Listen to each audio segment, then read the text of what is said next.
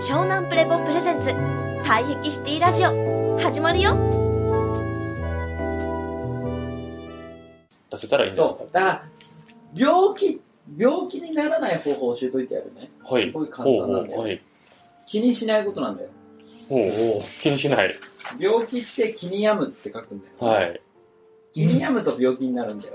はい。だから鼻が出ます。はい。なんか鼻が出た、風邪かしらって気に病んでんじゃん。もう待って。あ 鼻が出た、ああ、かし、いらないものが出てるんだなとか、そろそろあ季節の変わり目だからアップデートしてんだなとかって思ったら、はい、終わり。ー。なるほど。そう。だから気に病むか、気にしちゃうともう負けなの。あの、気にしない人が一番健康なの。だからいいかい俺ね、ほとんど俺病気なんかしないの。でも、はい。実はしてるんだよ。はい。だけど気にしてないんだよ、俺。うーん。気にしい。ないことがもうなってる。つまり、俺は病気っていうのは人がするもんだと思ってるの。もう自分がするもんだと思ってないの。そもそも自分のありわいとして。ああ、自分以外の人が。そう、自分以外の人がするもんだって選択肢に入っちゃってるから、はい。もう気にしないんだよ、根本。起きても。も。でも、もう病気慣れしちゃってる人、さあ来た、さあ来たって言って、騒ぎ出すわけよ。あ気に病み始めるはいは。い気に始めるわけ。ここがあそこがって言い始めるわけよ。で、すごいね、あの、知っといてほしいのは、あのね、人間って、あのね、自分に、自分の劣等感、はい。自分の劣等感を隠すために痛みを出すっていう脳の仕組みがあるんですよ。劣等感を隠す。そう。だかはら例えばさ、柊がさ、はい。意外と早口でボソボソして聞き取りにくいよねっていあーそうですね指摘されるとするじゃはんいはいで、自分がすごい好きな子がいて、で、なんかしょっちゅうそれに対してがっかりされて気にしてくるとするじゃん、そはれい。をはい。で、その時に、ね、君の脳は、あ、俺ってあんまり聞きづらいんだって思うと、はい。あのね、聞きづらいっていうものを正当化するような何か、なんか症状を出すんだよ。ほう。例えば、ば、じゃあ、なんか、あなんかいつも喉がイガイガするみたいな症状だよ。あー彼女の前に行くと、なんか喉が意外するんだよねって言うと、君がボソボソしても、別にボソボソ克服するっていう大義名分を消せるんだよ、それなるほど。あ、なんかこれちょっとなんか喉が、あ、なんか季節の変わり目、埃がとかで、いろいろ言うんだよ。なんでもいいんだよ。はいはい花粉がとかなんか言っちゃうんだよ、みんな。はい。で、言ってて、それをごまかせんだよ。なるほど。例えばだよ、あとは、なんか、本当は行動力をつけなきゃいけない。いろんな人に会ったり、いろんなことを起こさなきゃいけない人が、はい。それを自分がね、人前に出て、人に、なんだろう、関係性を作ったり、人と仕事を作ったり、はい。人と勇気を持って、あの、関わったり、はい質問したりってすることが、めんどくさいとするじゃん。でそのめんどくくさいことをやりたいと思ってないとするじゃん。はい。 で、やりたいと思ってないと何が起こると、膝が痛いって起きるんだよ。なるほど。動動けないわで膝が痛いから、いけないわって言えるじゃん。例えばじゃあ、ね、後期が、じゃあね、海行きましょうよって、はい沖縄の海行きましょうよって、ごめん、膝が痛いから俺泳げないわって言えるんだよ。でも、うんてめえの引っ込み事案を直さない理由をそれに変えられるんだよ。あうーーんでも、本当は、いいかい人体端末理論や軸論から言えば、お前は引っ込み事案直すために生まれてきたんじゃねえのか、バカ野郎っていうふうに体を教えてるのよ。はだけど、お前そこまで言うんだったら、じゃあお前の気持ちを正当化するための状態を作ってやるよって言って、体をさんはわざわざ保護してくれるわけ。い。はい。で、そういうのがいっぱいあるんだよ。あ俺は病気は心のおしゃれっていう風に話してんだよー。おしゃれ。うん。おへー前心のおしゃれしてるねって。 おしゃれだねってお。しゃれ。でも、ダサいよ実はっていう風に言ってるわうけ。そんな変な気取りしなくても、全然まっすぐ裸のままスポッポンで生きれるのに、あなたすぐおしゃれしちゃうねっていう風に思うわけ。まあ、気取っちゃうんだよ。そう。だから、さっき言ったように、自分が本当はしなきゃなんないことを、はい。避けて通る理由を、脳は痛みとして作り出すんだよ。あーオッケー、いいよ、逃げてもいいよとか、いいよ、そこに、そこで向き合わなくてもいいよっていうのを痛みとして作り出すんだよ。あかゆみでも何でもいいんだよ。アレルギーでも何でもいい。ーそれで作り出すんだよ。いいよって。お前さ、そんなに逃げたいんでしょ分かった、協力してあげるよって頭さんのって頭いいからやってくれちゃう のよ。なるほど。そう。でも、だから、その劣等感がない、うるせえよの俺がやるから大丈夫だよっていう人はなんないんだよ。うーん。そっか。なんか、あれですよね、その小学生がよくその、学校行くの嫌だから、仮病で、そうそ本う。当にね。仮病がリアルな病気になってくるのは大人になってくると。は風邪ひくと結構嬉しい人多いんだよな。心理があるらしくて。い。あ風邪風邪ひいた、ひくわっかてるすごいことじゃない。あ、風邪ひいたんだよねって言言ってる自分は、まあ、保護される、はいはいはい無条件に保護されるじゃん、そうだ風邪の人って。うん。だから、なんか、38度7分ありますとか、Facebook に上げてるやついるじゃないですか。あーもういね、るわ。極地で、いいな風邪ひいてんだよね、今って、やっぱ、言った時のちょっと、言ってやった感みた いな。風邪だし、俺、みたいな。ここに3日、あの、風邪をひ、熱が出ていましたが、治りました。知らねえよ。 誰もその情報いらないんだけど、ってい う。なんで、なんで言うんだ だ ありますね。そうなんだよ。だから、要は、気にして気にかまってほしい人たちがやることなんだよね。でも、うん本当はその劣等感を埋めるための病っていうのはいらないんだよ。だから、俺、俺の尊敬するね、直木先生も言ってたけど、人間には2つの病気しかないんだよ。はい。はい。死なない病気と死ぬ病気なんだよ。おおなるほど。、で、ほとんどの99%は死なないんだよ。はい。はい。死なないって分かったらほっとけばいいんだよ。あ治るんだから。 で、治らないものは死ぬんだから受け入れればいいんだあー、なよるほどね。え、じゃあ、以上みたいな。あ諦めればいーい。豪傑だわー。豪傑だねじゃああのそうなんだよねそうなんで以すよ。ち治療って何です かって上。ないないない、チロンでいらない。死ぬんだもん、だって余命半年のが、もう諦 めろ。で、そうじゃなかったら、治るから。仏。ほっとけ治るものは治るから。治らないものは治んないから。っていやう。べえな死ぬだけだから。そう気持ちいいでしょ気持ちいいっすえ、でもだ、そういうもんだよっていうことなのよ。うん。治らない時は死ぬ時なんだから潔く受け入れれば いいし、治るものは治るから、ほっといていいんだよっていう。ただそれだけだよって考えたら、じゃあ何なのって話だ けど、世の中でさっき言ってる、ああしろ、こうしろとか、こうすりゃ病気にならないとか、本当にそうなのかっていう視点がね、はいはい、英はい。知が今の世の中にはちょっとやっぱり、うーん、至らない部分がやっぱり目に余る部分が多いかなと思いますね、見ててね。なんでそこまでその、今の話ですと、その、病気にこだわるんですかね。いや、だから、劣等感だよ。劣等感。心のおしゃれだよ、みんな。ここのおしゃれをして、したいんだよ。ただこんな珍しい病気になりましたって言えば言うほど、はい。フューチャーされるから、あー、注目浴びたいって注い目う。浴びたいし、究極棚上げしたいんだよな。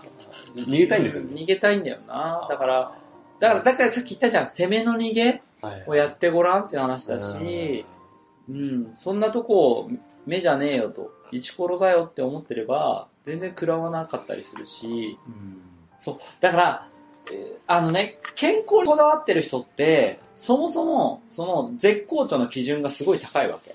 はいはい。はい。すげえな、もうあちこちどこも痛くなくて、もうピンピンしてるっていうことが、要は、なんか、5、6歳の時のイメージ。あ5、6歳の時のもう、何にも痛くもかゆくもないみたいなのをゴールドしちゃってる限り無理だから。あーですね。なんかまあ、もう、来ねえからそんなのみたいな話であって、だから、もうね、あのね、もう、なんだろうね、もう、20代過ぎて、まあなんかね、病気してって、結局人間ってのはもう下り坂だから、はい。どっか、どっかなんか調子悪いんだ。あ当たり前なんだよ。うん。なるほど。叩きは埃出るって話だって、まあ皆さんまだ若いからあれだろうけど、もう40、50、まだ50、60過ぎて、70、70過ぎて、もう5、6歳みたいな体なんてあり得るわけないでしょっていうふうに、受け止められない人が多いんだよそうなで。すよね。なんか病院とかでも受付でもうずっと毎日おばあさんが、そうそうそう今日ではもここが痛いみたいな。そうそうそうそうそう。でも、だいるわ。だから、だから逆説なんだけど、それって人生の生き様にも現れてて、うん。ここまでいかなきゃ私は納得しないとか、ここまでいかなきゃ私は元気じゃないんだから、うん健康じゃないんだっていうものの見方って、はい。こうならなきゃ幸せじゃないんだっていうのに繋がってないああ、そうですね。一緒ですね。猫一は緒でしょ、はいだから、恵まれてるものとか与えられてるものとか、その今目の前にある感謝すべきこととか、幸せなこととか、あったかいこととかをね、嬉しいこととかをはい、数えないで、はい結局何かないことの方に目を向けるわけじゃないああ、でそすうでか。すね。うんだから、すごい単純な話なんだけど、その単純な部分を理解しないで、自分の体扱ってるとすごい苦しくなるよっていう話なの。そうですね。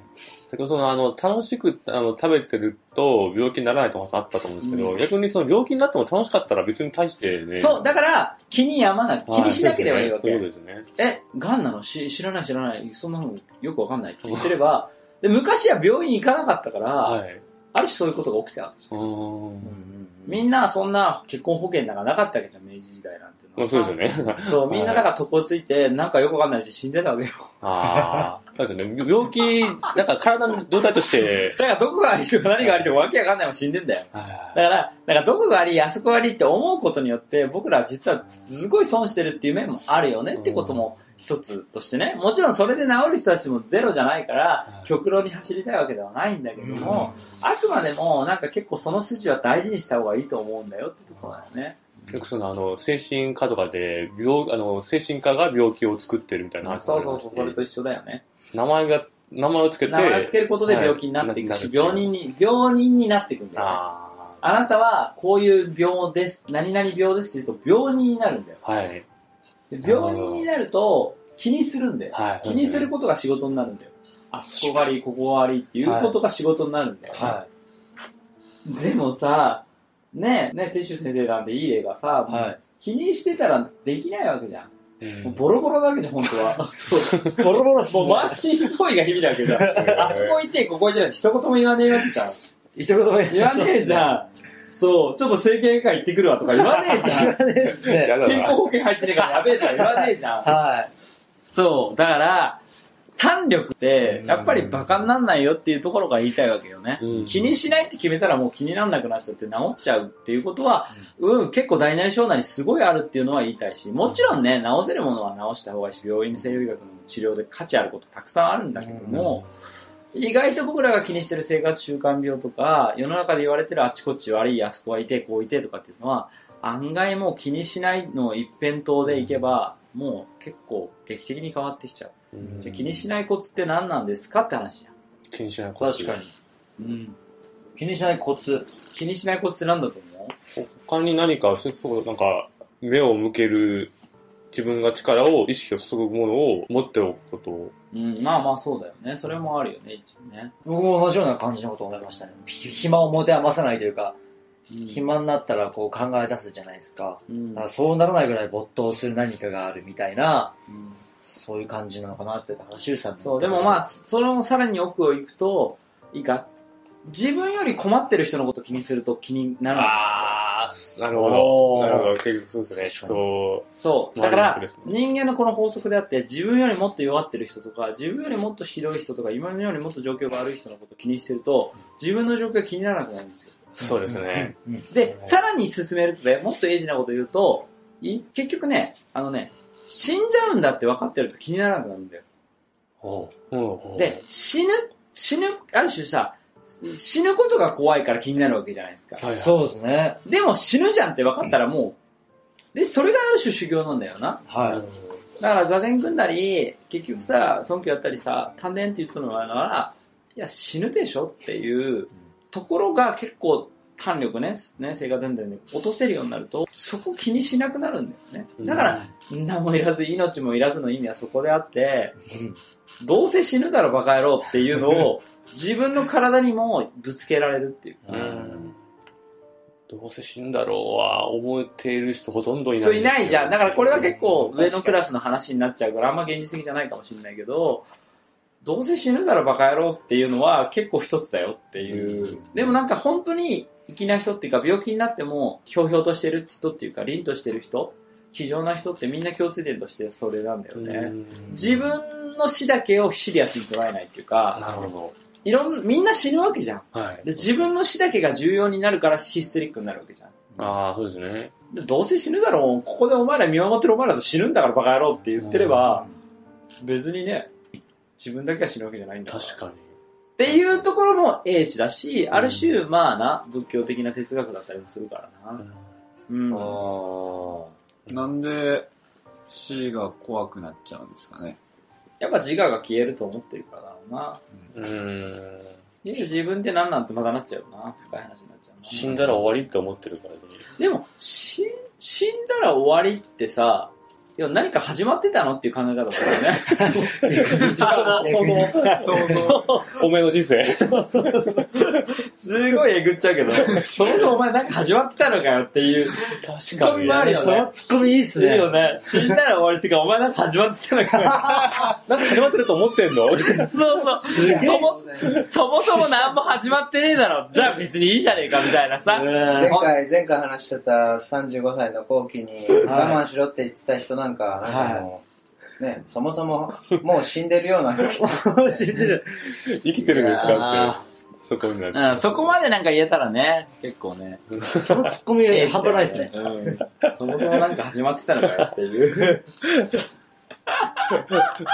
確かにね。な確かにね。アハ体験だよ。あ体体験。験アハ体験だよね。そんなこと言わないよね、普通は。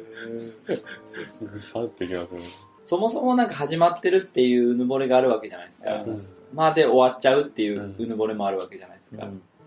うん、だから、やっぱり本人が何を見て何を感じて何を生きてるのかってことをどれだけ自覚しているかっていうのが、最終的に全てわかるのが、まあ肉体的な死の現象だったりもするから、うんまあ、要は僕らが恐れてるものって目が覚めないっていうことじゃないですか。で、目が覚めないって何が嫌なんだって言ったら、あ、もう会えなくなっちゃうからっていうところに尽きちゃうんですよね。はい。そうですねうん結局、あなたは会いたくない人に会えなくなることが怖いんじゃないですかっていう話になるでしょ、いい、話するよ。だからそこの部分で、会いたくない人に会えなくなるっていうのが人間にとって一番の恐れなんだっていうことに考えはれいば。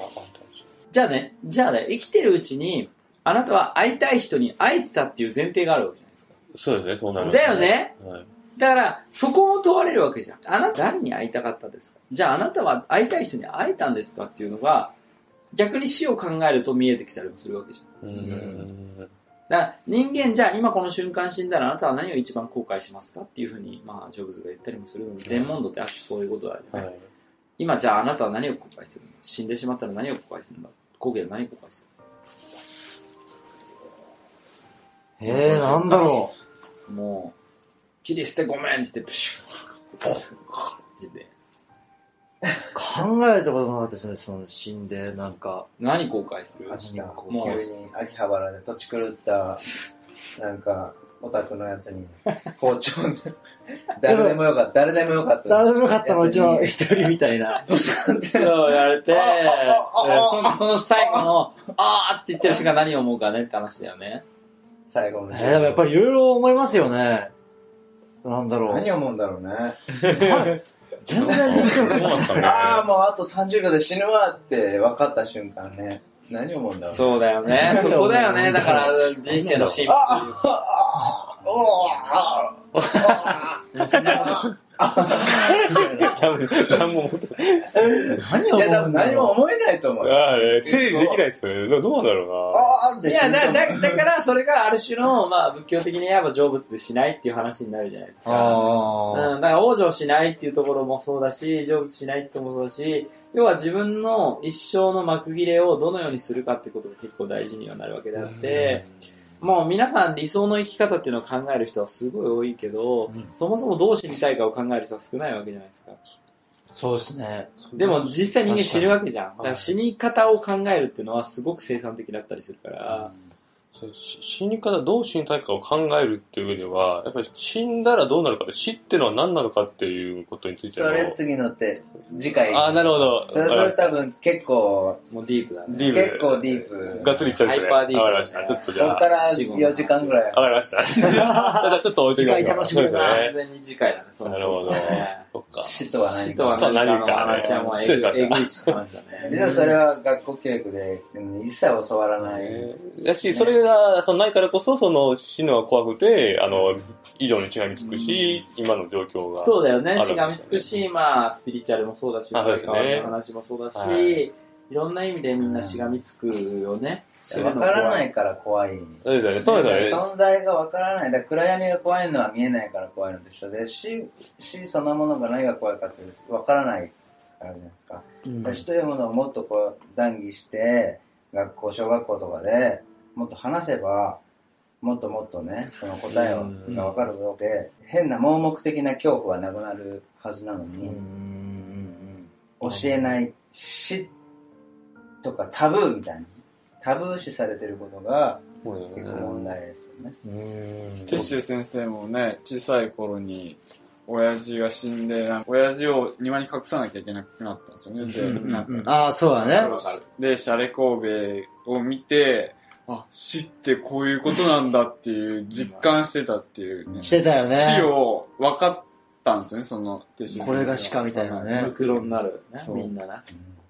頭蓋骨に肉がついただけだっていうそうだね死んだらみんな、なんか頭蓋み骨んなだ頭蓋だ骨けになっていくっていうのが、昔の人ってある種みんななんか、そう、みんそなういでうのが結構そ普通だったからまたうみんな死が見えてたわうけ、んそこら中目にのあ前っに死があってた、から、目の前にな。確かに。今、そうですよね。それ隠だとされちゃってる。そうですね、葬式の時ぐらいですよね。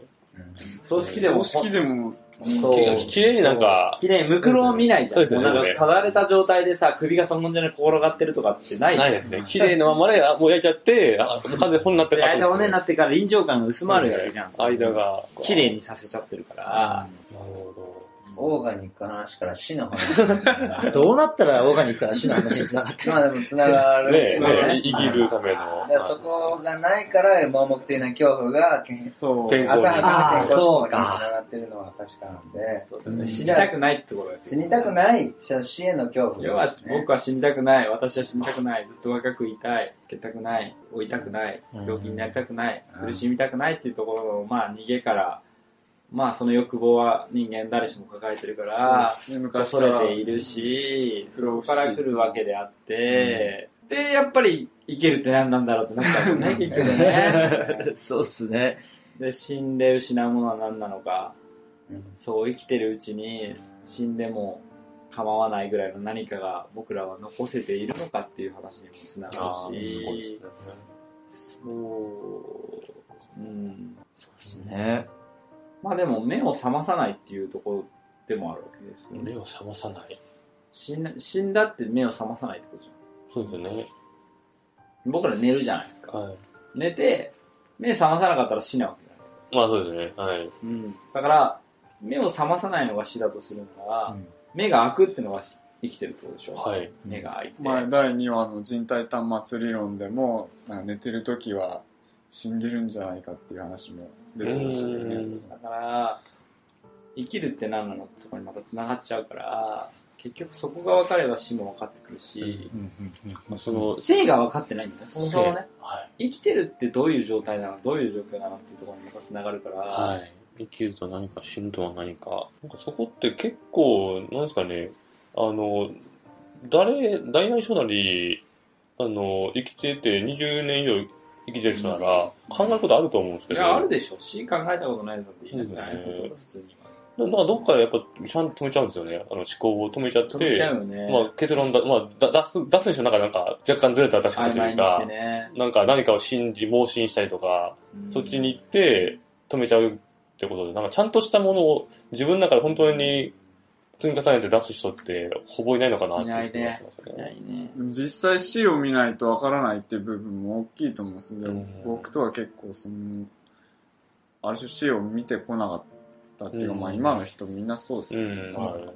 生々しいのは、まあそう生々しくなくてもなんか実際なんか身近な人が死んだとかっていう話も僕はまだあんまなくてそうなんか親友がね若い頃に死んだとかっていう人はリアルなわけじゃないですか死がねそうだから親友だからでもやっぱり会えなくなるっていうことに尽きるじゃないですか。結局は。はい結局は残されたものが会えなくなるっていうところから死を定義してるだけでしょ、はいだから死んだ側の定義ではないじゃないですそかうんうですよね。よね残された側ですね。残された側の定義が僕らが知ってる死の定義だよそうですねそうですどうなったすかごい答え方かな俺のです ね。全然思う わささすがですさすがですすねがだよねそうだからそう思うんだよねだから死んだ側の死の定義って誰も聞いたことがないわけだってそうですよね。それがね、でも、そのからくりが人体魂理論にあって、はい俺が話してるね、この体の秘密とか、はい記憶の秘密とつながったりもするから、実際はまあ、東大元暮らしなんじゃないかっていうところにつながっちゃう気がするんだよ。うん、うん。体の、てか、そうそう、お前自身が、いやだからさ、生まれてきたってはことは、はい、死んできたってことでもあるんだよ。死んできた。うん。生まれたってことは死んできた。生まれてきたってことは死んできたってことと一つなんだよ。それはまあ、あの、一回死いや、だから別にね、、死後の世界があるなしか考えなくはいて、生物学的に考えたらそうなの。生きてるっていうことは死んでるってことでもあるわけじゃん。はいもういえそれはもう確定したってことですかつまり、死滅するものがあるから生産されるものがあるわけじゃないああ、そうですね。はいはい、そそううでですすねね。はい。だから、それをフラクタルに考えたときに推理してったら、はい。今生きてるってことは、いどこから死んでるってことでもあるわけですよ。そうですよね。そうでしょだからこの体においてもどこか死んでるものがあって、どこか生まれてるものがあってある。そうですね。毎日その細胞が死んそうそうそうそうで、だから、だか変わらってそれ、を辛くたりにもっと深い部分で捉えれば、いや、でも生きてるじゃないですか、じゃなくて、いや、じゃあ、俺らがこうやって生きてるってことは、どこかで死んだってことにもなるんじゃないですかってこと。うん、確かに初めて生まれて初めて死ぬっていう考え方は、生物学的に精密に考えたときにありえないってことに考えられるわけ。うーん。常にだって生きて死んで、生きて死んで、生きて死んでを繰り返してるわけ。ですよね。もう生まれてから死ぬまで。そう。だか、ら、同じものが連鎖しているように見える仕組みがあるだけであって、実際は、いい細胞レベルでも言っても5年10年経ったら全く別人になってるわはけいよ。はい。そうですね。じゃあその10年前の自分と同じ自分だってなんで思えるのって話が、脳科学的な限界のところに来てるわけです。よく分かってないのよ。なぜそれを私って思ってるのかっていう。まあ、それをただの妄想なのか、うん勝手に自分の脳の中でやりくりして決めつけてることなのか、何なのかって話になるじゃん。そうですね。その2、3年で全部の体の細胞ほとんど入れ替わって。ねえ、だから事実上は死んでるんじゃないですか。だから実は生命っていうのは、その生物学的には実はものじゃなくて、単のデータなんじゃないかって、ねえ、そうそういう情報っていいうところもあるよはね。いだから、じゃあデータって何なんだって話にもなるから、そこら辺をもう深く話していきたいな、次回はと思いますね。はい、そうまと今め日てのまとめは、結構膨らみましたね。うん何から健康か。健康ですね。オーガ ニック。オーガニック、オオーーガガニックニックでどうなのよって話からだそうね。ですね。オーガニックどうなのよっていう話から、まあ、食癖何を食べているかっていうのは、その人の生き様とか、重なって関る係よね性とかっていう、重なってるっていう話から、まあ、食の見方が人の見方になってますよってう。いうん話もあり、ゴキブリ先輩のうん。話も、マスター G の話もあり、マスター G マスター G そう隠れキャラマスターに。隠れキャマラス。ター G に見習えという話もあだりけ、だそう結構エッチなね。病気、病気っていうのは気に病むっていう、うん病気にならない方法は一番は気にしないっていうことですよっていう話から、あ死ぬ病、死ぬものは死ぬからね。死ぬものは治らないもののが死ぬんであって、治るものは全て、ってか治っちゃうから、死なない病気はほっとけと、死ぬ病気は受け入れろと。そう、治るからだって。治るから、結局何もしないっていう。そんなにもし ない。何もしな何もしない 何もしなくもうてい委いねよ。ろと。委ねろっ体が全部知ってるからということです。ていう、まあね。そう、まあ信じなくていいけどね。うんそこはあるよねっていう話だね。でまあ、その気にしないコツは何ですかっていう話そかうら、だね、そうまあだね。